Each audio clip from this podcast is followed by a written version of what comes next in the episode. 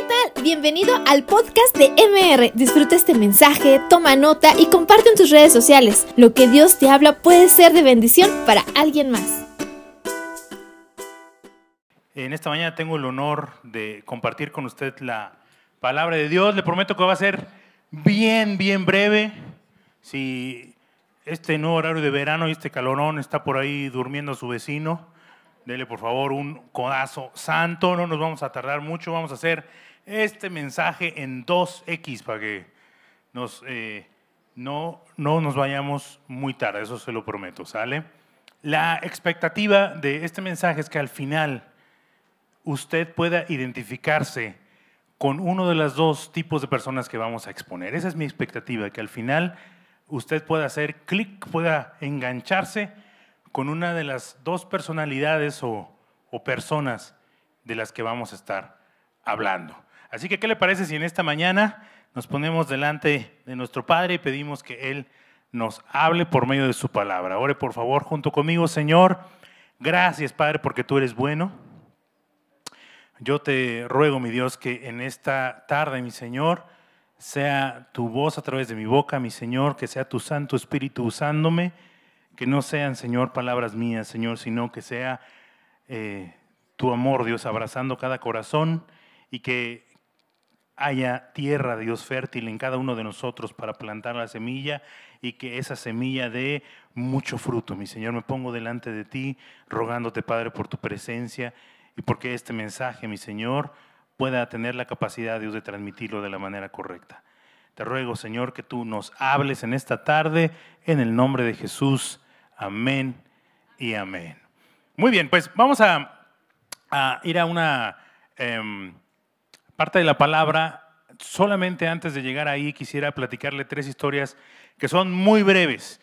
Tres historias que pasaron en el pasado muy reciente casi presente cuando yo estaba en el kinder.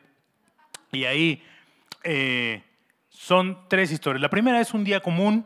La maestra nos pide que hagamos un dibujo de nosotros mismos, pone una hoja delante nuestro, un montón de crayolas y entonces nos dice, bueno, el trabajo es que hoy ocupen toda esa hoja y se dibujen a ustedes mismos. Buenísimo. Y entonces empecé yo a dibujar un niñito precioso ahí en esa hoja, ¿verdad? Muy guapo, con una nariz muy respingadita y así, ¿no?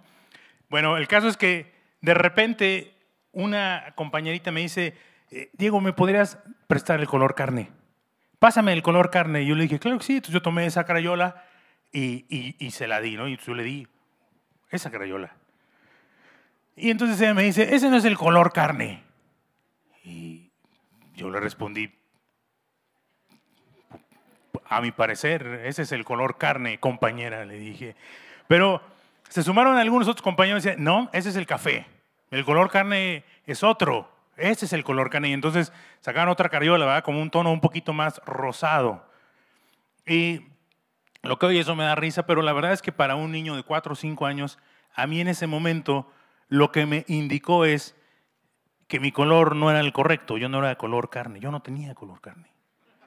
Yo era color café. Pero eso para mí era un problema porque entonces, pues el color carne era uno y yo no lo tenía. Yo era un niño, de cuatro años y entonces en mi comprensión de las cosas, eso fue lo que yo asimilé. Segunda historia. Eh, la maestra, un poquito más adelante, nos, llama y nos dice que va, viene ya el Festival de, las Madres, va a ser eh, un festival en el que todos vamos a bailar y a participar. Y eh, este año es, es un festival que va a, estar basado en canciones del salmista Cricri, ¿no? Entonces va, ahí vienen todas las canciones y empieza. Entonces, una por una, se les va a dar qué personaje van a ser de cada canción. Y la primera canción que, que, ella menciona es este, el baile de las letras, el famosísimo baile de las letras. Y entonces, eh, pues yo decía, bueno, pues a lo mejor me toca hacer la, la A, una botargota ahí de cartón, azul, amarilla, no sé.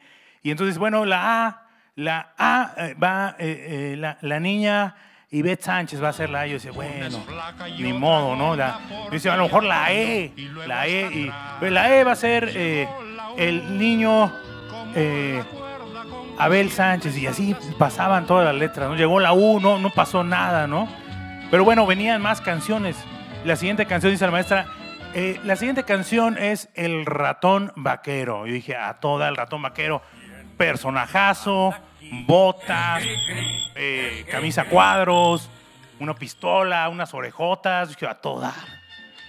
El ratón vaquero va a ser el niñito Adrián Silva. dije, bueno. Entonces acabó la canción, viene la siguiente canción. La siguiente canción, La muñeca fea. La muñeca fea. Dije, voy a paso. Entonces la maestra dijo, eh, la muñeca fea va a ser la niñita. Nada, que dijeron, no me en problemas. ¿Qué tal que viene ahorita el esposo de la niñita y, me da un bofetadón, verdad? Entonces, así pasaron todas las canciones y al final, de, de, al final ya, ya casi acababa este asunto. Y yo veía que nada faltaba yo y entonces la maestra dice, eh, por último, la canción de Un negrito bailarín. Y y entonces yo decía, el negrito bailarín. Para Diego Olvera. Dios mío. Entonces, bueno, yo esperé a que terminara la clase, me acerqué con la maestra, le digo, maestra, ¿y cómo me disfrazo? Entonces la maestra me dice, pues, pues tráete un bombín, ¿no? Y entonces yo empecé a entender. Pero para mí fue también un problema porque entonces en mi cabeza de niño de cuatro años se registró que el color de mi piel y mi aspecto también iban a indicar qué papel yo iba a jugar en la vida. Y la tercera historia es en esa misma escuela, y le estoy hablando de un kinder aquí en Querétaro, no creo que usted que yo hice el kinder allá en Suiza, en Alemania, no, era aquí en Querétaro. Aquí, eh, eh, no sé si todavía sigue ahí el, la escuela del San Ángel que está ahí por tecnológico no lleve ahí, pues no lo lleve ahí, son racistas. Ah, no es cierto. No, bueno, ahí, estábamos y entonces eh, e, en, esa, en esta última historia había una, este, un pasillito entre un salón de tercero y segundo. No sé si te acuerdas, compañera, ¿dónde quedó mi compañera? No sé si te acuerdas, había un pasillito. Y y al fondo había como un patio ahí secretito en donde jugábamos y era maravilloso, porque era como, como un patio secreto y era como una guarida, ya sabe, uno de niño. Y entonces ahí nos la pasábamos cada recreo hasta que un día yo voy a ese lugar, trato de entrar y entonces hay un par de, de, de, niños que hasta ese momento yo consideraba mis amigos. Y me, me paran ahí en seco y me dicen, tú ya no puedes pasar. Yo, ¿pero por qué? Pues ya no puedes pasar aquí porque eres moreno. Historia real. Es más, el negrito bailarín también, ahí tengo la foto, se las iba a pasar, pero iba a ser una buleadera con el grupo de alabanza en el grupo de WhatsApp lleno de stickers. Yo dije, no, eso no es para mí. Pero le prometo que es real. Entonces, eh, estos niños me, cerran el paso, me dicen, es que no puedes pasar porque eres moreno. Eh, y ahí yo entendí que mi color era un problema para alguien más. Y eso en sí, pues ya era un problema para mí. Entonces, en ese lugar yo entendí que mi aspecto era diferente al que debería ser, que mi aspecto definía el lugar que yo tenía que ocupar y que mi aspecto era un problema para otras personas. Y conforme esto se fue, esto se fue disipando, conforme yo fui entendiendo algo.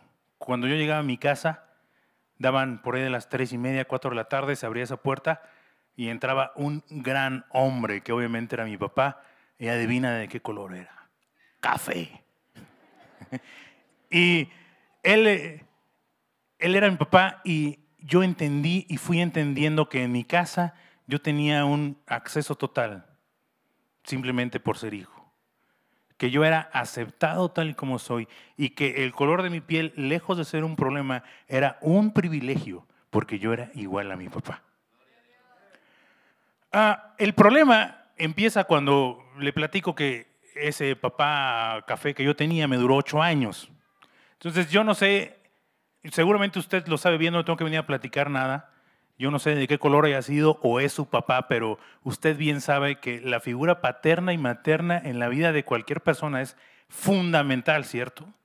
Y un papá puede potencializar muchísimo la vida de un niño puede desarrollar muchísimo sus habilidades, intelecto, su persona como tal, la seguridad que tiene ante el mundo, o una paternidad o maternidad mal llevada puede también acarrear muchos problemas, ¿verdad? Puede hacer todo lo contrario, puede disminuir ese potencial que tiene un niño o una niña. Y cuando hace falta cuando hay una carencia tal cual, cuando hay una ausencia de, de padre o de mamá, pues es probable que haya también algunos problemas que se tengan que atacar, ¿verdad? Que haya que, que hacer este eh, trabajo ahí.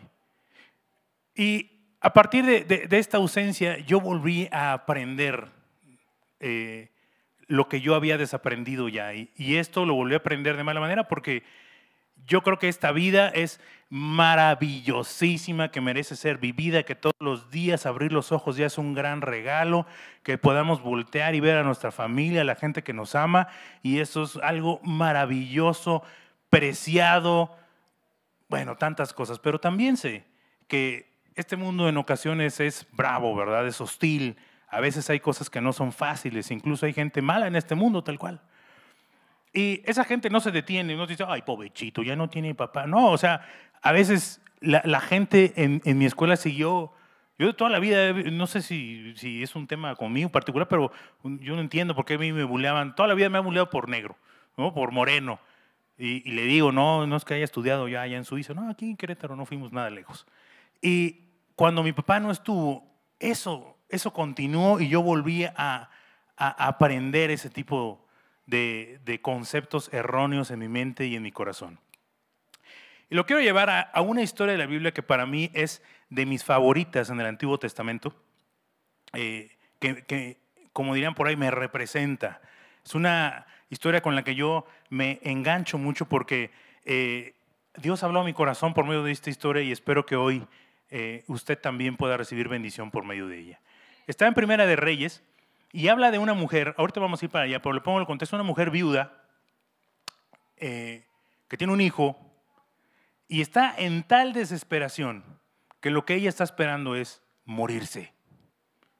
No hay más esperanza para ella, está simplemente eh, ya recogiendo un par de leños para hacer un fueguito, le queda un puño de harina, un chorrito de aceite, con eso va a hacer ahí una masa para hacer una especie de tortilla o lo que le salga, se lo va a comer y van a esperar morirse. Esta mujer, para empezar, lo que no tenía, como podemos ver, era marido, era viuda. Muy probablemente estaba en menos algo, en, números rojos. Normalmente cuando uno ya no tiene nada, ¿qué es lo que empieza a hacer? Pedir prestado, ¿verdad? Muy probablemente ella ya estaba en esa situación tan precaria. Ya era un cero a la izquierda para la sociedad, una mujer invisible, una mujer que ya no le servía a nadie, nadie le iba a extrañar yo me imagino la cara de esa mujer, el semblante de esa mujer, el semblante de ese hijo, el ambiente en esa casa. Se imagina llegar, ya ni siquiera abrir una alacena, ya sabes que no hay nada, ya saber que esos recovecos en donde había morrayita se ha, se ha acabado por completo, ya no hay gas, ya no hay luz, ya no hay nada, ya no hay esperanza, se van a morir.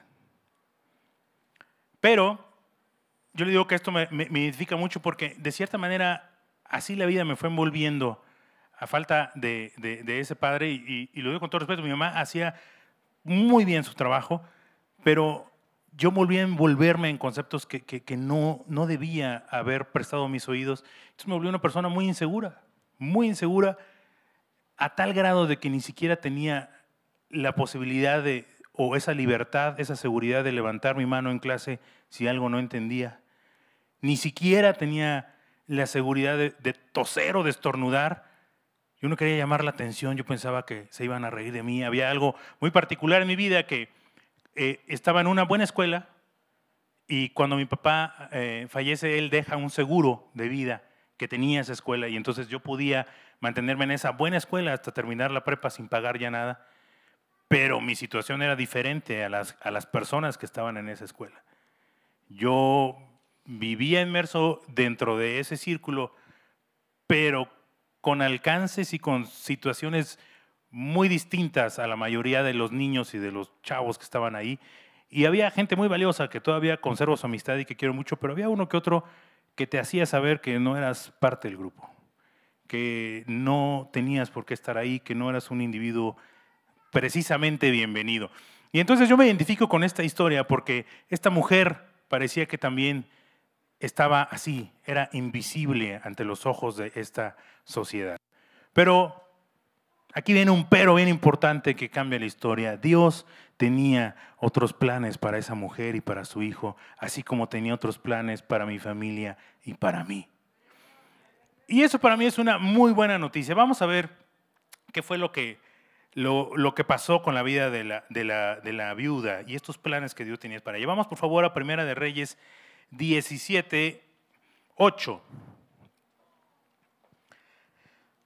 Dice, eh, Dios está hablando a la vida de Elías, el profeta, le está dando una indicación.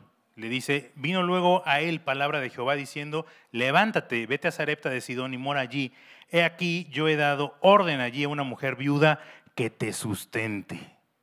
Oiga usted nomás, la viuda, sí, la que no tiene nada, Dios le dice al profeta, ve y ella te va a alimentar. Pero la viuda, pero la que no tiene nada, ve y ella te va a alimentar. Seguimos en el 10. Entonces él se levantó y se fue a Sarepta y cuando llegó a la puerta de la ciudad, de aquí una mujer viuda que estaba allí recogiendo leña y él la llamó y le dijo, te ruego que me traigas un poco de agua en tu vaso para que beba. Y yendo ella para traérsela, él la volvió a llamar y le dijo, te ruego que me traigas también un bocado de pan de tu mano. Y ella respondió, vive Jehová Dios, que no tengo pan cocido, solamente un puñado de harina tengo en la tinaja y un poco de aceite en una vasija. Y ahora recogía dos leños para entrar y prepararlo para mí, para mi hijo, para que los comamos y nos dejemos morir. Aquí había venido ya una indicación, ¿verdad? Elías. E, ella, la tenía que, ella tenía que sustentarlo a él. Y después viene una segunda indicación ahí en el 13. Y Elías le dijo, no tengas temor. Ahí subráyelo, márquelo, márquelo muy bien. Y ese va a ser muy importante. No tengas temor. Ve, haz como has dicho. Primero hazme a mí, eh, primero Primero hazme a mí, primero de ello, una pequeña torta cocida de debajo de las cenizas y tráemela, y después harás para ti y para tu hijo. Y ahí viene algo, es la siguiente parte de la historia. Versículo 14, porque Jehová, Dios de Israel, ha dicho así. Y entonces, esa mujer que era ya un cero a la izquierda de la sociedad, que era invisible, para Dios estaba totalmente en el radar. Dios tenía planes con ella y entonces tiene ahí a un profeta que vaya, y hace su trabajo, suelta una palabra y viene una promesa. Esa mujer que ya no tenía nada, Dios le da una promesa y le dice, y ha dicho así, la harina de la tinaja no escaseará ni el aceite de la vasija disminuirá hasta el día en que Jehová haga llover sobre la faz de la tierra. Le da esta promesa maravillosa a esta mujer, le dice, no va a escasear. Y me fascina que dice, en esa tinaja no va a faltar la harina y en, la otra jarrita que tienes ahí nunca va, a, nunca va a faltar el aceite, pero Él está dando sustento. Pero lo que me fascina es que no le dice, eh, y te vamos a echar un segundo piso en tu casa, te vamos a, emparejar las paredes, vamos a pintar tu casa. No, no, no, él, él se está enfocando en lo importante, en sustentarla. Él está dando sustento. Entonces ella fue e hizo lo que, lo que le dijo Elías, estoy en el versículo 15, y comió él y ella y su casa muchos días, muchos días comieron. Elías también comió y muchos días. ¿Y esto qué quiere decir? Que Elías no fue una visita de paso. Elías se quedó a morar ahí. Y para mí esto es maravilloso porque Dios vio la necesidad de la viuda, vio la necesidad del hijo y Dios en su amor extendió su brazo de padre y sustentó a esa mujer y sustentó a su hijo. Y por medio de ellos fue que Dios eh, trajo esta paternidad. Por medio de Elías, perdón, trae una paternidad a la vida de este niño. Trae incluso sustento y lo que se pudiera ver también de una u otra manera como la figura de un padre, de un esposo en esa casa. Ahora, esto es súper esperanzador y, esto también sucedió con mi familia. Dios trajo el mensaje de la cruz. Dios nos bendice y nos bendijo eh, con la revelación del mensaje del Evangelio. Y yo abracé eso, pero la verdad es que hasta aquí es una historia muy bonita, maravillosa, pero tiene un giro. Tiene un giro más adelante. Y si seguimos leyendo, lo que sucede con esta mujer es que el hijo enferma de la mujer y se muere. Y entonces la mujer ahora, que Elías había venido a hacer esta extensión del brazo de Dios, un abrazo tal cual de un padre hacia un hijo, ahora que muere el hijo, la viuda le dice, es tu culpa. Has venido para que mi hijo muera. Ahí se lo dice en el, em, en el versículo 18 y ella le dijo a Elías, ¿qué tengo yo contigo, varón de Dios? Has venido a mí para traer a memoria mis iniquidades y para hacer morir a mi hijo. Ese figura que había sido de bendición ahora era todo lo contrario, ¿verdad? Ahora era el villano porque el hijo había muerto. Y lo que sucede, eh, resumiendo un poco la historia, es que él toma al hijo, ora al Señor, el hijo revive y se lo regresa a, la, a la madre. Y entonces me llama mucho la atención el versículo 24, en donde cuando Elías le regresa a su hijo vivo, le dice, entonces la mujer dijo, ahora conozco que tú eres varón de Dios y que la palabra de Jehová es verdad en tu boca. Me llama la atención que es hasta que el hijo revive que le dice, ahora reconozco esto de ti. Tuvo que morir el hijo, venir a otra situación difícil para que entonces ella reconociera. Pero mi pregunta es, entonces, ¿qué pasó con la primera vuelta? Cuando, cuando Dios, por medio de Elías, le sustenta. Pareciera que a la primer dificultad, ella, como se dice por ahí, había volteado banderas, había olvidado, había ya negado ese favor de Dios esa paternidad. Y la verdad es que uno puede decir, qué mujer tan ingrata, ¿verdad? Ingratísimo. O sea, Dios fue manifestándose a su vida de una manera tan clara y a la primera de cambio, esta mujer ingrata. Pero la verdad es que yo creo que en algunas cuestiones o en algunas ocasiones yo he vivido así. Dios vino, se revela a mi vida, yo le decía, yo era una persona súper insegura, pero seguía, aun cuando yo ya había conocido de Cristo, yo seguía viviendo con esas inseguridades. Y Dios mandaba a Elías a mi vida. Uno de los principales, pues, por supuesto, fue mi mamá. Y ella a veces me decía, esta persona no te conviene como amistad. Esto que estás haciendo no es lo correcto. Esta situación, esta chica, no, no, esto no está bien. Y uno que hace, por supuesto que tiene la actitud de esta mujer, ¿verdad? Y pareciera que esta, esta, este Elías que había sido en medio de Dios, ahora es el enemigo, ¿verdad? Dice, tú, tú has venido a matar a mi hijo. Y a veces esa actitud tomamos cuando Dios manda a un Elías a nuestra vida. Lo negamos, ¿verdad? Es un problema. Eh, hay dificultades, viene la duda y a veces pareciera que todos tienen el problema menos nosotros. Les platicaba que cuando nació mi, niña hace un, par de meses, pues no sé si usted ha vivido eso, no sé si usted ha pasado por ahí, pero cuando llega un niño es una, aparte que es una bomba de felicidad, es una bomba también un poco caótica, ¿verdad? Cuando este, la casa hay que mantenerla en orden, pero también hay que dormir, por favor, y, y hay cambiar el pañal, y de repente ya hay que meterla a bañar, y, y de repente ese relojito que ya teníamos mi esposa y yo ahí ajustado para que la casa estuviera bonita, no hombre, todo se vino para abajo, ¿no? Entonces ya era medio caótica esa casa y un día una persona que, que nos, nos, le tenemos mucha estima y nos tiene mucha estima, nos dijo, eh, oye, quisiera ir a conocer a su hija, ¿puedo? Y tú dijiste, sí, claro, cuando quieras. Pues ahorita. Consejo, nunca se dice cuando quieras. Pero bueno, el caso es que ella fue ese, ese día nosotros pues, nos apuramos un poco a recoger ahí este, a, tratar de ordenar la, casa. Entonces llegó y con mucho cariño vio a nuestra niña, subimos un ratito y cuando hubo que cambiar el pañal subimos tantito al, segundo piso. Cuando regresé, ella estaba lavando algo. Me dice, Diego, me tomé la, libertad. Tenías este cosa que yo creo que ya lleva mucho tiempo fuera de su lugar porque está sucio y te estoy ayudando a lavarlo. Ahí me dio algo de pena, pero me di cuenta de algo. Yo tenía e, e, esa cosa, ese, ese trique que estaba ahí, este, yo tenía ya mucho tiempo que esa cosa estaba fuera de su lugar, incluso ya estaba sucia, pero en mi mente ya era como lo que le llaman la ceguera de, taller, ¿verdad? Yo entraba a la casa, ahí estaba la cosa esta y yo me seguía. Y ahí estaba la cosa hasta que no debía ir ahí, se seguía ensuciando, pero yo me seguía. Y hasta que no llegó alguien fuera de mi contexto fue que me dijo, oye, eso ya tiene mucho ahí, pero te voy a ayudar. Y a veces Dios manda así a Elías a nuestra vida. Hay tantas cosas o algunas cosas que traemos ya tan cicladas, que pareciera que llevan ya tanto tiempo así que ya no las vemos, ya estamos acostumbrados a vivir tal vez un poquito de violencia, tal vez un poquito de una relación que no debería de existir, tal vez un poquito de pornografía, tal vez un poquito de esto, de aquello, pero estamos tan acostumbrados a que si es una que otra palabrita que no debemos de decir, uno que otro chistecito que no debíamos de hablar.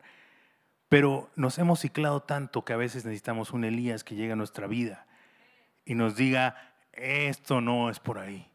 Y va a depender de nosotros, ¿verdad? De qué tan sabios y qué tan humildes podamos ser para decir, muchas gracias, y tomar otro rumbo. O ser testarudos, ¿verdad? Y mantenernos ahí.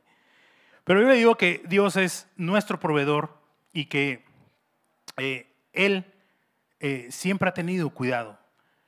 El tema también es que muchas veces nosotros tratamos de que la respuesta de Dios venga a nuestra manera, que sea como nosotros queremos. Por ahí hay, no en esta iglesia, pero en otra de por allá es así, es por allá de Alemania, en donde a veces no las chicas piden, ¿verdad?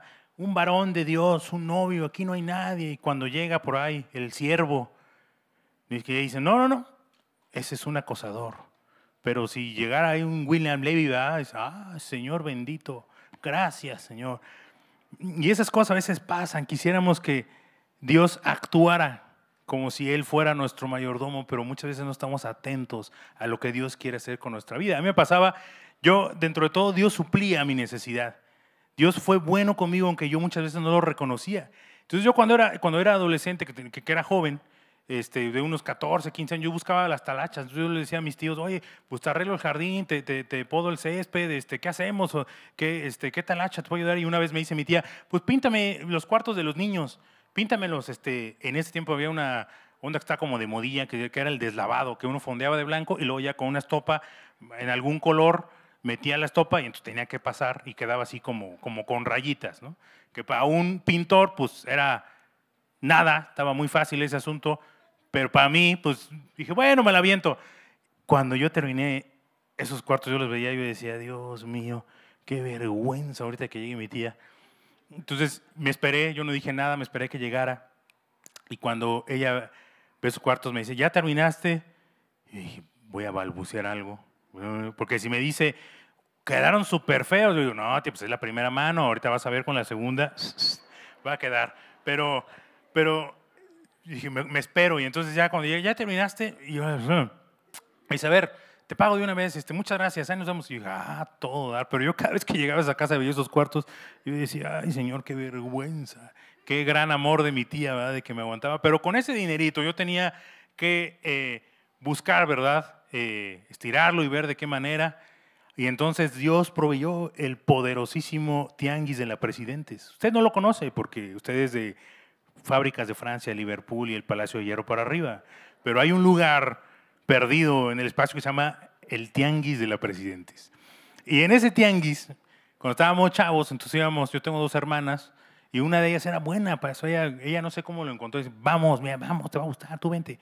Le digo que a mí, a mí la, gente en mi escuela me buleaba mucho, me decía, había, había uno que, un par de gente que la verdad mala onda, y yo le decía, yo estaba en un estrato social diferente, y me decían, mira, yo, me decían, a mí me lavan la ropa como cada cuatro o seis semanas y no tengo que repetir. Yo estoy seguro que tú lavas tu ropa una vez a la semana, sino porque siempre traes la misma. Así de mala onda. Y ahorita siempre traigo la misma, ¿verdad? También, pero ya, pero ya entendí que eso me vale. Pero eh, eh, este, estos niños malones, yo decía, bueno, ¿cómo le hago para vestirme? Entonces, con esos dineritos que salían de las, de las chambas, de las talachas, me decía mi hermana, vente. Entonces, había una cosa que yo también estoy seguro que usted no conoce, que se llama la paca, ¿no? Entonces, había ropa de paca. Entonces en ese lugar había unas mesas ahí llenas de, un montón de ropa, así montones de ropa. Entonces llegaba mi hermana, no, mi hermana como pesa en el agua se metía ahí a nadar entre la ropa, sacaba hasta ropa con etiqueta de, muy buena marca. Entonces ella iba, lavaba su ropa y, listo, estaba hecha, eh, siempre andaba bien vestida, pero a mí no me gustaba, para ser honesto. A mí, yo decía, no, puede ser, no, a mí no me gusta. Entonces eh, Dios proveía. El sangrón era yo, pero Dios de una u otra manera estaba proveyendo. Entonces decía, no, mejor iba a otro puestecillo de por ahí, no sé si era de Roberto o qué onda, pero eh, era ropa que estaba más cara, pero era nueva, entonces decía, mejor aquí. Y entonces yo tenía muy poquita ropa, o tengo muy poquita ropa, pero en ese momento también tenía muy poquita ropa. Este, y, pero Dios proveía. Y el problema es que muchas veces nosotros perdemos la perspectiva, perdemos el rumbo y el norte de qué es lo importante y de qué, en qué Dios se fija, qué Dios e, ¿en dónde está la harina y el aceite de Dios? Dios, Dios nos bendice con harina y con aceite, le dice a la viuda, no va a faltar harina y aceite. Yo hago un ejercicio cada año, yo soy un viajero en el tiempo y cada año regreso cuando yo tenía ocho años. Todos los 26 de febrero tengo ese ejercicio, que es el día en el que mi papá cumplía años. Y yo hago ese ejercicio como si regresara y tuviera ese último encuentro con él, que la verdad, hoy recuerdo ese encuentro, pero no recuerdo de qué hablamos. Fue muy breve esa, esa, esa última vez que nos vimos. Pero yo hago un ejercicio en el que yo trato de viajar en el tiempo de regreso. Y cada año yo tengo una carta que he escrito para él haciendo este ejercicio y que me ayuda mucho, mucho a tener perspectiva. Y en esa carta le digo, para mí, que es lo importante. Es como si regresara en el tiempo mi yo de esta edad, de 25 años, oílo, bueno, de esta edad, regresara en el tiempo cuando yo tenía 8 años y le dijera, papá, Dios ha sido bueno. Y entonces le digo, mi mamá está bien, tus hijas lo han hecho súper bien. Y cada año la voy actualizando. Y eso es un ejercicio que yo hago y me ayuda porque ahí me doy cuenta de lo que es importante. Este año actualicé esa carta. ¿Y usted qué cree que diga esa carta? Seguramente lo que hice fue llegar en ese viaje en el tiempo imaginario y decirle, pa, estoy súper bien, tengo Netflix, tengo Amazon Prime, tengo YouTube Premium y todo está cool. O decirle, pa, estoy a punto de comprarme el nuevo iPhone. Claro que no. A veces nos centramos en esas cosas, ¿verdad? Pero este ejercicio, yo le digo, me ayuda mucho a tener perspectiva. Este año, cuando actualicé mi carta, lo único que decía, Dios ha sido bueno, se llama Camila. Tu nieta se llama Camila.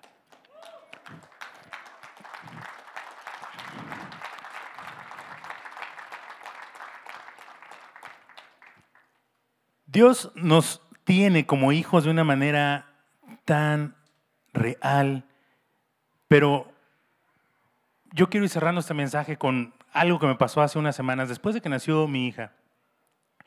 Eh, yo estuve como un mes todavía en mi casa, después de eso tuve que volver a, viajar, tuve que empezar a, viajar y con esto estoy cerrando.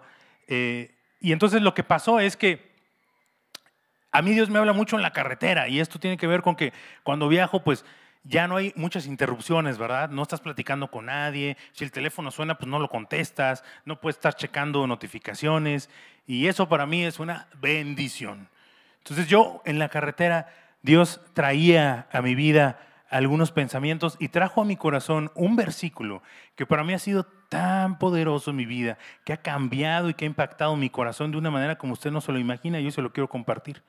Incluso ni siquiera es todo el versículo, es una partecita del, versículo, pero ha sido un versículo que de verdad ha impactado mi corazón. Y él venía, yo venía en la, carretera y ahí pasó algo. Haga de cuenta que es como si un niñito entrara a una galería, imagínese un cuadro del tamaño de la pantalla y el niñito ahí pegado, lo único que va a alcanzar a ver es la parte de abajo del cuadro, ¿verdad? Pero cuando yo venía ahí en carretera, pareciera que había pasado algo. Es como si Dios me hubiera tomado en sus hombros, me hubiera levantado, se hubiera hecho para atrás y me hubiera permitido ver el cuadro completo. Y ese día yo venía llorando, pues ya sabe que ni se me da. Yo venía llorando y llorando en la carretera porque Dios me hizo ver las cosas de una manera tan maravillosa. Y Él me decía, Diego, me, trajo a, mi pensamiento este, este asunto de cómo, cómo me bulleaban, ¿verdad? Estos, estos este, chavos que me decían, este, eh, tu ropa. Entonces Dios me llevó al momento de mi boda. Me llevó justo ahí y, y me, me, recordó que el día de mi boda yo traía un traje carísimo que pude comprar gracias a Dios. Y la verdad yo decía, Él me decía, yo he sido fiel. Y cuando yo oía a ellos, ¿verdad? Que cada que llegábamos de vacaciones decían, yo fui a, tal playa, yo fui a Cancún, yo fui a Europa, yo... yo decía, pues yo fui, a, yo fui a Guayabitos, me fui a Huimilpan, pero no sé si sea una buena idea mencionarlo. Y, y él, el padre en esa carretera me decía, ¿te acuerdas de esas conversaciones en las que tú te quedabas callado? Y, y me recordó mi luna de miel, que fue un viaje de verdad maravilloso que yo no sé si, si lo vamos a superar algún día.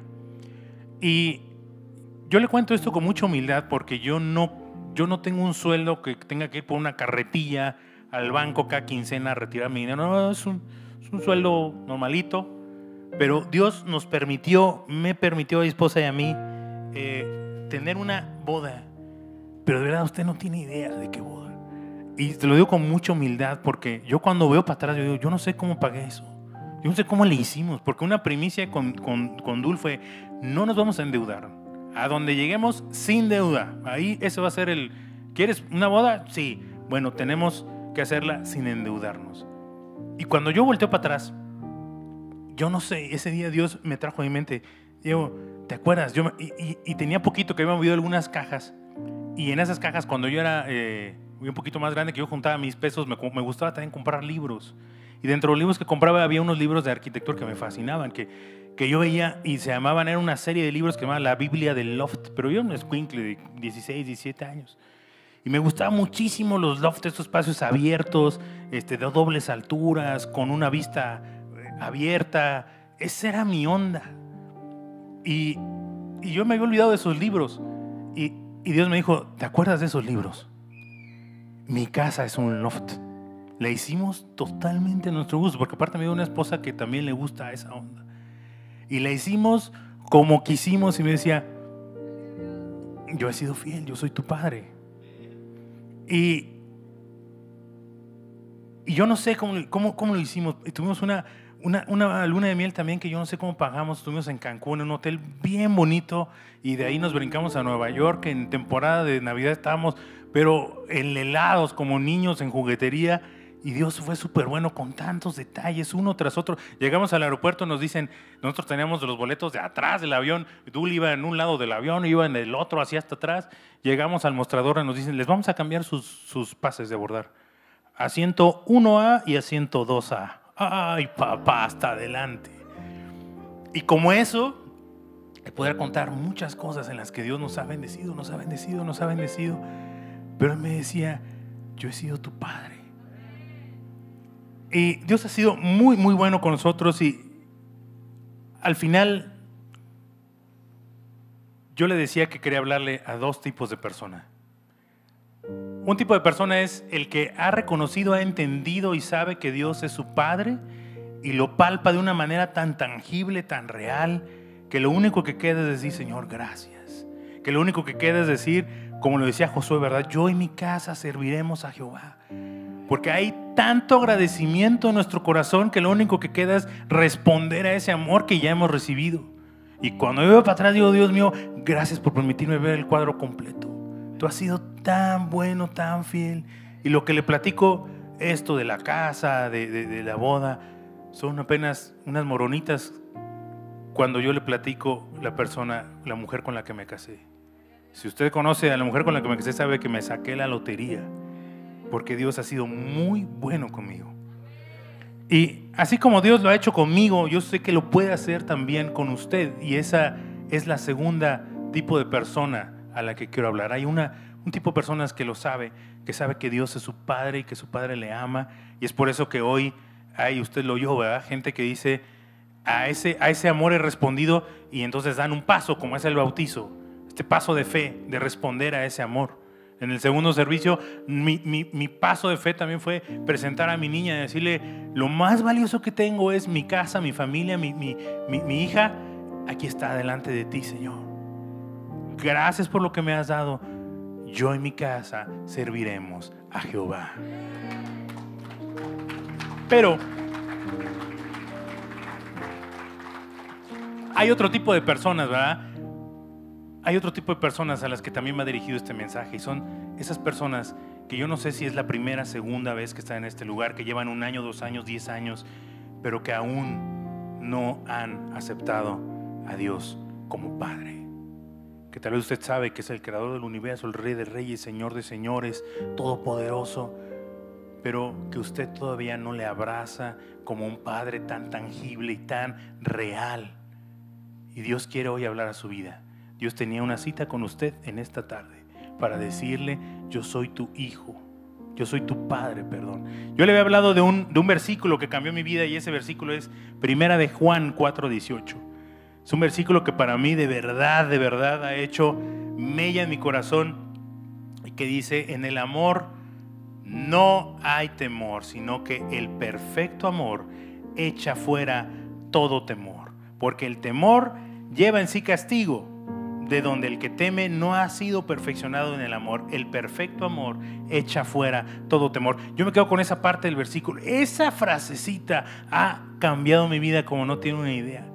El amor perfecto echa fuera todo temor. Cuando hace un par de meses, cuando nació mi hija, que estábamos en el quirófano. Fue un día maravilloso que ya por tiempo ya no le platico. Además, a usted no le gusta el chisme, pero fue una cosa maravillosa. Ese día fue una locura. Y ya cuando al final, cuando estábamos ya por fin en la sala de parto, de repente el doctor dice: En el siguiente llega. En la siguiente le dice mi esposo: Pújale, que por cierto fue parto natural y sin anestesia. Échese esa. Y entonces ya le dice a Dul: Ya, el siguiente, en el siguiente va a llegar. y, y tal cual. Llegó y de repente salió esa niñita llorando con su peinadazo así que tiene, con un montón de cabellito.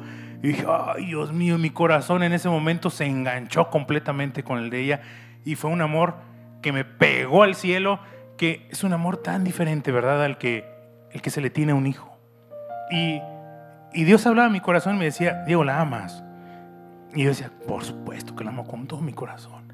Y dice, pero te vas a equivocar, porque tu amor no es perfecto.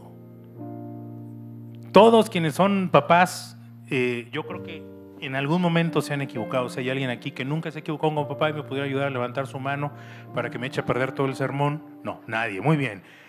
Entonces estamos de acuerdo que todos fallamos, ¿verdad? Como padres. Pero Dios me hablaba y me decía, tú puedes fallar, pero yo no voy a fallar. Porque mi amor es perfecto.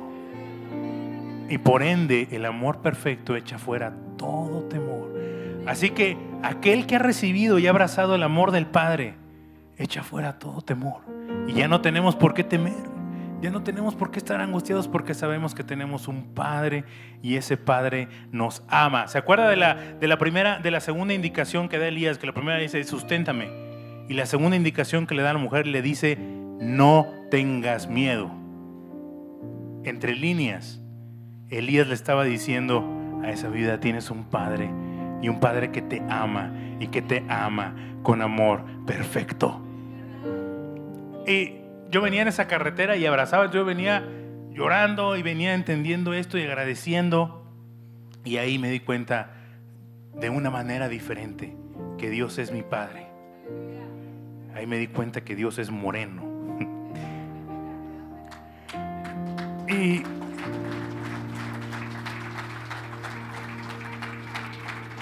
Así que en esta mañana, si usted está agradecido con Dios, yo oro para que Dios le permita ver un poquito más de la imagen de este cuadro completo, de cómo Dios ha sido fiel con cada uno de nosotros, que Dios de alguna manera particular, a mí me la dio por medio de una hija, me mostró un amor diferente, a lo mejor usted se lo mostró de otra manera. Dios es bueno y Dios es maravilloso y cada historia es particular, pero hoy usted puede decir gracias Señor y aceptarlo como padre, pero si nunca has visto a Dios como un padre real, tangible, hoy es el día que Dios ha preparado para ti. Podemos ponernos de pie y oramos.